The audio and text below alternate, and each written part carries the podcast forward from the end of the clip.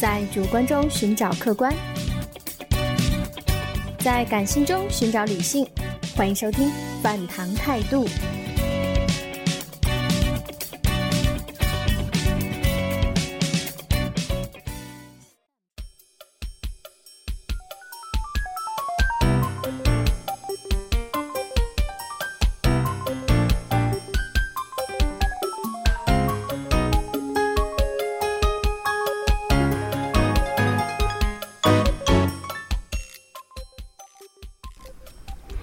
大家好，欢迎收听新一期的饭堂态度，我是山白。这一期呢，就由我来和大家聊一聊。在聊今天的正题之前呢，我想先说两句题外话。对于很多歌手，这辈子呢，可能只有一首到两首的成名作，就比如说像刀郎的《二零零二年的第一场雪》，杨臣刚的《老鼠爱大米》。由于这一首到两首的成名作实在是太火了，导致他们在人生的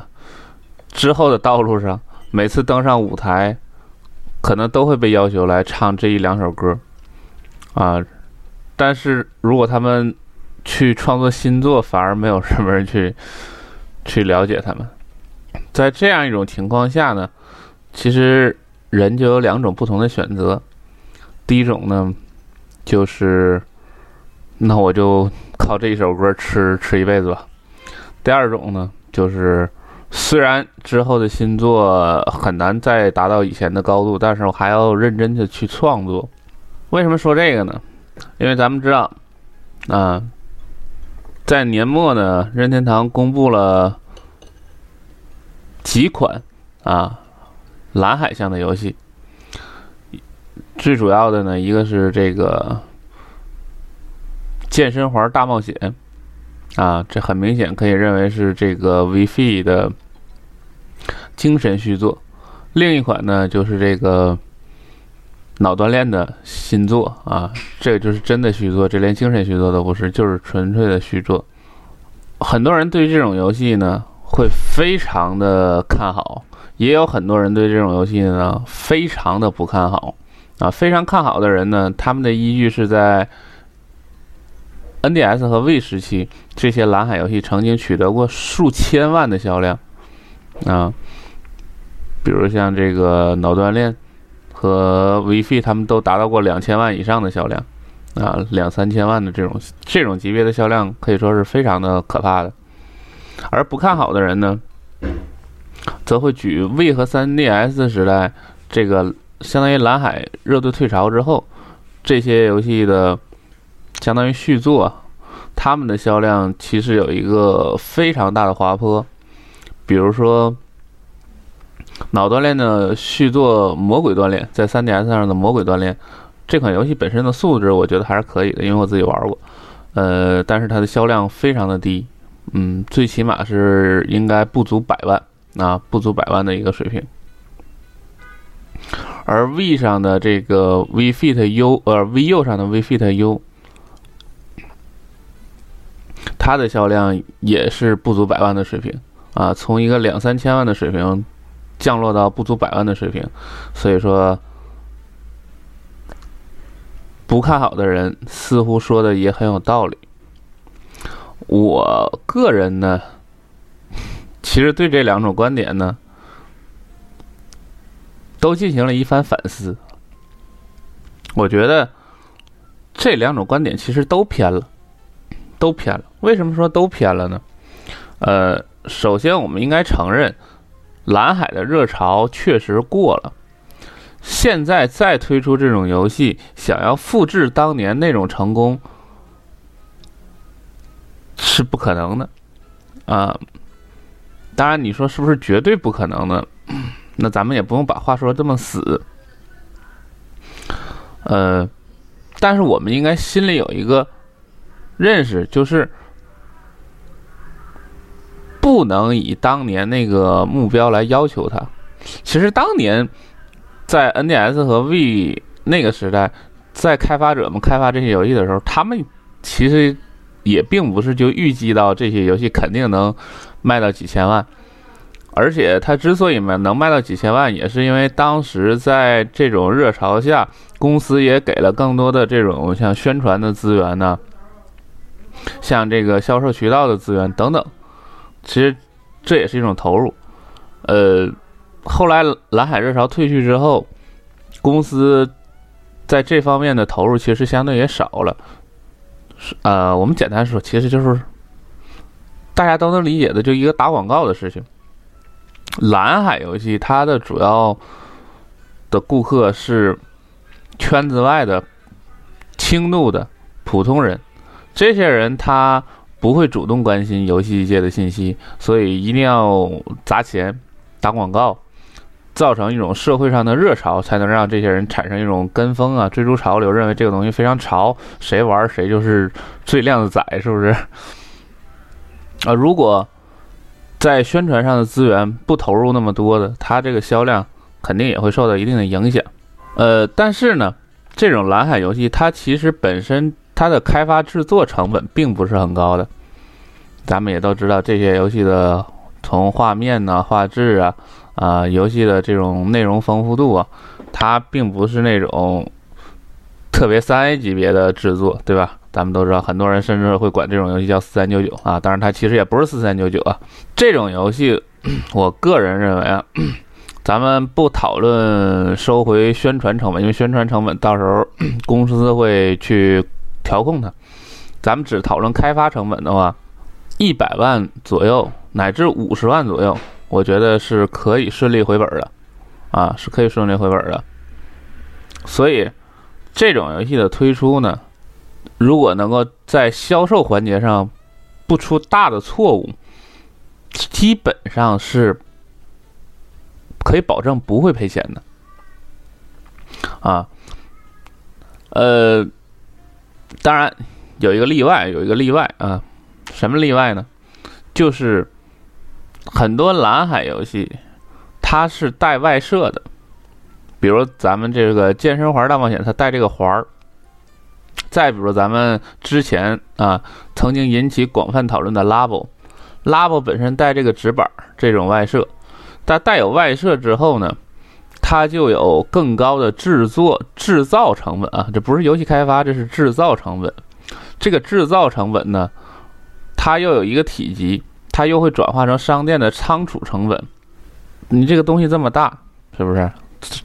你放这个拉博一本可以顶上十本卡带的空间，仓储成本也很大，所以呢，在运营这个蓝海游戏的时候啊，要考虑好这种外设的带来的额外的成本。所以蓝海游戏其实这种带外设的，它是比较怕这种积压的。所以之前拉博有一个处理的不好的地方，就是拉博积压比较严重，所以后来很多拉博在。在很多地方都崩值了，当然在我们淘宝其实也有崩值啊。就你会发现新出的拉布非常的贵啊，因为它运费很高。但是等过一段时间，都过半年什么的，这个拉布会变得掉跳水，这个价格会跳水。这个其实我个人认为属于任天堂商业策略上的，也不能说是策略吧，就是属于商业营销上的一个失败。这个拉布。但是我对健身环大冒险和脑锻炼啊还是比较看好的。我之所以比较看好，首先是因为我没有把目标定在重现 NDS 和 V 时代的这种辉煌、这种所谓的两两三千万的这种销量上。我给他的目标呢，其实就是五十万作为一个底线。一百万作为一个合格线，然后再往上去努努力，多卖一本赚赚一本这种游戏，它首先这个项目不赔不赔钱的情况下，它对任天堂有很多附带的好处。因为蓝海游戏很多时候它能够吸引到非传统用户群，这些非传统用户群，它是有潜力的。那很多人会嘲笑这些蓝海用户说购买力不行，买完机器之后拿回家没多长时间就吃灰，啊，然后也不买其他的游戏。但我觉得其实这个根本不是这个道理啊，根本不是这个道理。它只是事情的一面这事情的另一面是什么呢？如果没有蓝海用户，你这个硬件销量都没有了。这个蓝海用户他能买这一个游戏，他未来其实还是有希望购买其他的游戏。是他可能对核心向的游戏他不感冒，但是如果你能创造出真的打动人的游戏，我相信也是可以打动很多人的。就比如《旷野之息》，之前有很多对塞尔达系列不感冒的人，不一样也被《旷野之息》征服了吗？啊，或者说。他可能还是对任天堂传统 IP 不感冒，但是你可以用其他优秀的蓝海游戏来持续的吸引他，啊，当然蓝海游戏你要努力变避免同质化，啊，比如说你你这个 V V V 运动，后来又出了 V 运动的这种度假胜地啊，然后呢，这个 Vivo 上有 V 运动的这个 U 版，你这些游戏呢？它虽然都有新的内容啊，越来越丰富，但是可能对于蓝海用户来说，我可能不需要那么丰富的游戏内容，我就打个网球。我这辈子可能连那个出版 V 运动那五个游戏都没玩全，我就打这网球。我连拳击都没玩过，连保龄球都没玩过。但是，可能我虽然并，比如说我买了微运动的。蓝海用户，我并不想玩这个微运动加强和微运动优，但是我可能会对微 fit 微健身了感兴趣，因为它确实有很大的差异性了，对吧？所以说，归根结底一句话，蓝海用户的钱赚一分是一分，多赚一分都是胜利，而且它是一个本身没有对我们没有损失，能争取来就是一个好事的事儿啊。顺便我再稍微说一下吃灰这个事儿啊，稍稍微说一下吃灰这个事儿。其实吃灰这个事儿，我们辩证的看，呃，我们都说我们应该适度游戏，不要过度沉迷。其实很多时候吃灰是正常的，不要害怕。假如说你玩的是一款优秀的线性游戏，呃，十小时、二十小时、三十小时可以通关，那你通关之后，这个游戏是不是你？很多人也不会去说，我这辈子我就通它二三四五六七八九十周目，天天玩，月月玩，年年玩。大多数人不会这样的，是吧？但是我们玩了，哪怕说这个流程只有十小时左右，我们玩了之后得到了很愉快的体验，我们也会觉得这个游戏很值得，对不对？那么。其实很多蓝海游戏啊，你你虽然吃灰，但是其实趁着那个当初的新鲜劲儿，很多人其实也玩到了十小时、八小时。最开始很有这个新鲜感的时候，大概起码是一周或者半个月，每天玩个一小时、半小时，其实大概也能达到八到十小时的这样一种有趣的体验。然后呢？而且呢，比如说蓝海游戏，平时可能想不起来了，一旦朋友来聚会，蓝海游戏又是一个很好的选择。就更不用说像健身这种游戏，其实吃不吃会完全看个人的这种，你的行动力，看你的坚持度、意呃意志力等等啊，对吧？像微运动这种，其实平时可能想不起来玩了，朋友聚会又可以把它拿起来，对吧？像聚会类游戏很多都是这样的，所以说吃灰。并不是那么可怕的事情啊，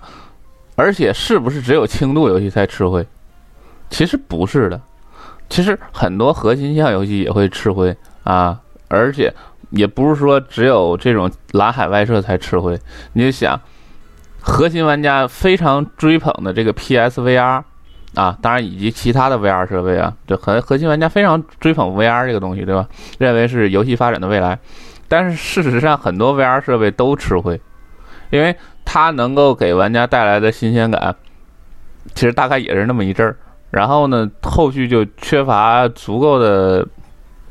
大作，对不对？VR 游戏很多都是那种独立游戏开发商做，真正的高水平的 VR 游戏并不太多，而且。由于它这个技术和呈现形式本身的原因，即使有很优秀的游戏，很多人也玩不了太长时间，一天玩个半小时、一小时，顶多了，玩多了就头晕眼花的。说回来啊，说回来，所以不管怎么说，我觉得任天堂能够重新走这条蓝海之路，是非常正确的啊。任天堂不可能放弃这个蓝海之路，如果放弃这个蓝海之路是非常大的一个损失啊，因为任天堂本身它的魂、它的根，它就不是索尼、微软那种，我就开发这种大型的啊世界观很丰满的呃剧情导向、故事导向、电影化叙事，然后这种很核心化的这种。电子游戏的厂商，任天堂的骨子里是一个玩具厂商。玩具是什么特点？玩具是卖给广大人民群众，卖给孩子们。他，他是要去不断的打破自己的边界。不要说我就做变形金刚，我就做这个星球大战，要不断的去想办法去做一些新的 IP。任天堂以前在横井军平时代制作那些超级怪手之类的，它就是没有一个固定的受众，它就是去引导一种社会的热潮，成为这种很时尚的东西，让很多路人都会去接受它，去购买它，这是一种成功，这也是任天堂的一个基因，所以。所以，为什么任天堂可以主张对独创的这种尊重？就是说，可能对于任天堂来说，这种所谓的这种技术的积累、规模的扩大、这种按部就班的一二三四的这种迭代，不是那么重要的。任天堂更重视的是新的创意、新的方向、新的卖点、新的受众。不断去寻找新的机会、新的机遇，而且任天堂的开发人员里很多本身他也并不擅长制作现代化的三 A 级游戏，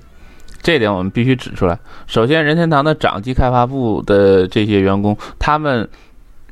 如果是年龄大的，可能在任天堂工作了二三十年的这些开发人员，任天堂。如果他一直制作掌机游戏的话，他其实是根本没有制作过高清游戏的，所以他没有高清游戏的开发经验。另外，任天堂从 V 时代开始就有很多的开发人员，他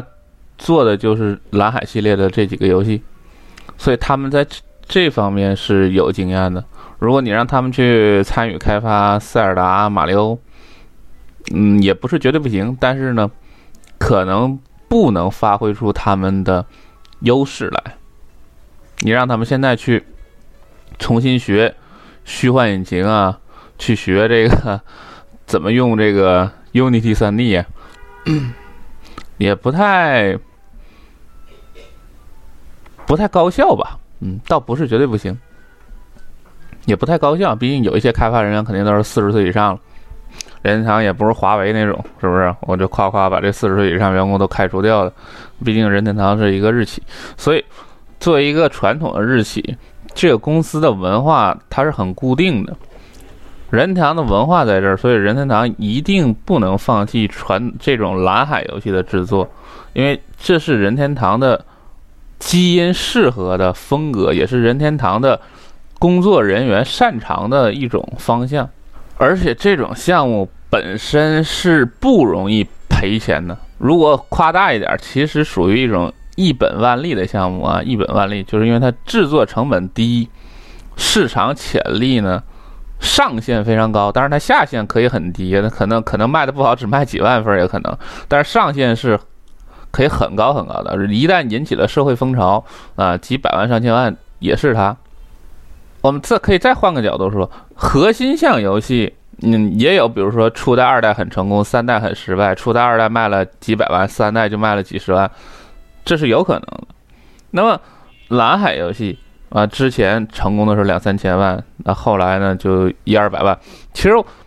我们除了从社会风潮的角度看，其实也可以从这个游戏素质的角度看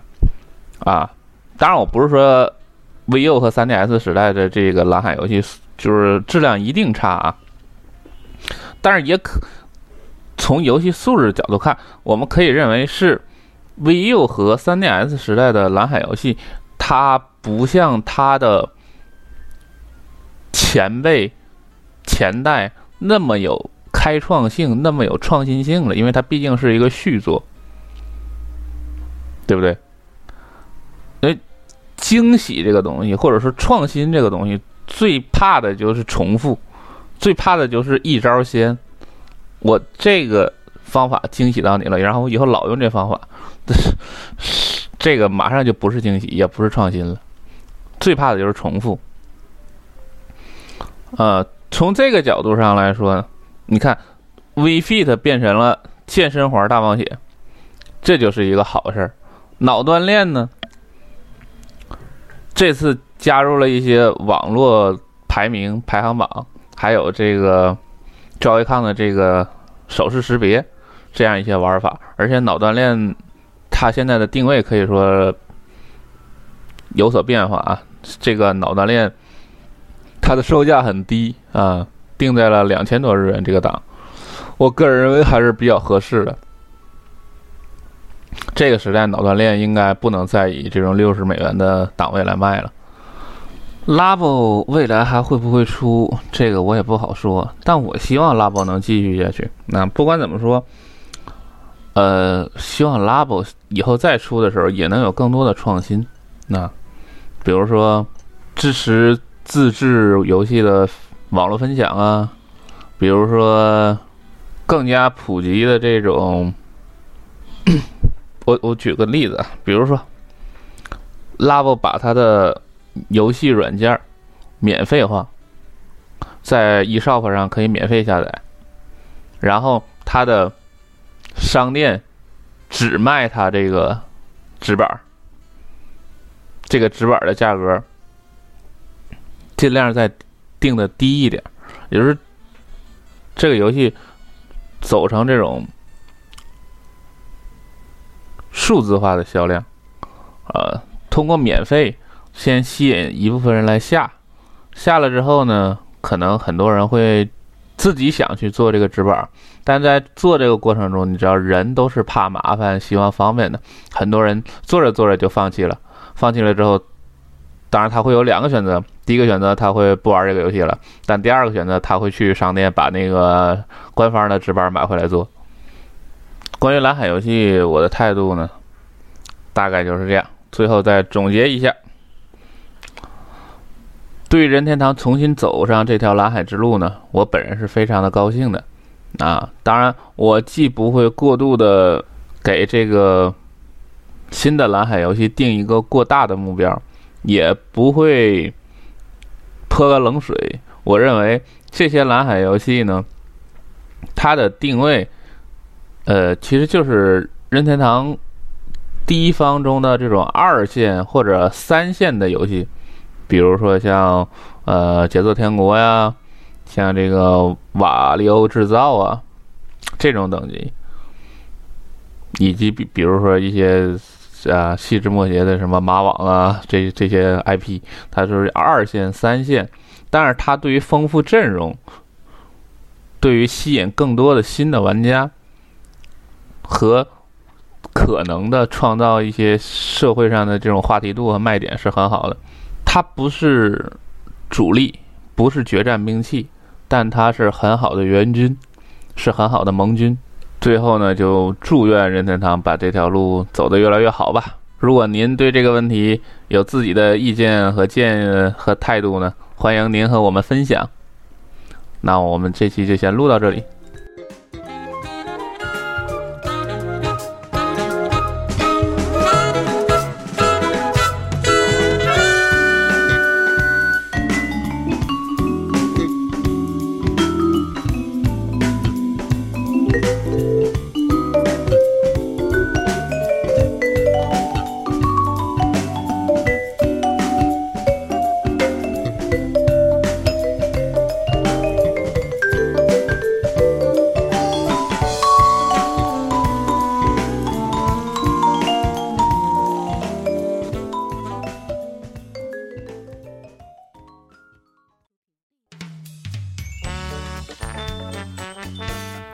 饭堂电台六岁了，我们专注于高品质游戏，力图展现游戏的魅力，传递轻松的生活态度。现在你可以到荔枝 FM、网易云音乐、喜马拉雅 FM、Podcast 收听电台节目，还可以在哔哩哔哩收看我们自制的视频节目。欢迎大家转发、评论、点赞和打赏我们的节目。另外，微博和微信关注饭堂电台，随时获取游戏资讯和干货。游戏交流、节目讨论，请加 QQ 群：幺五五六幺七零幺四。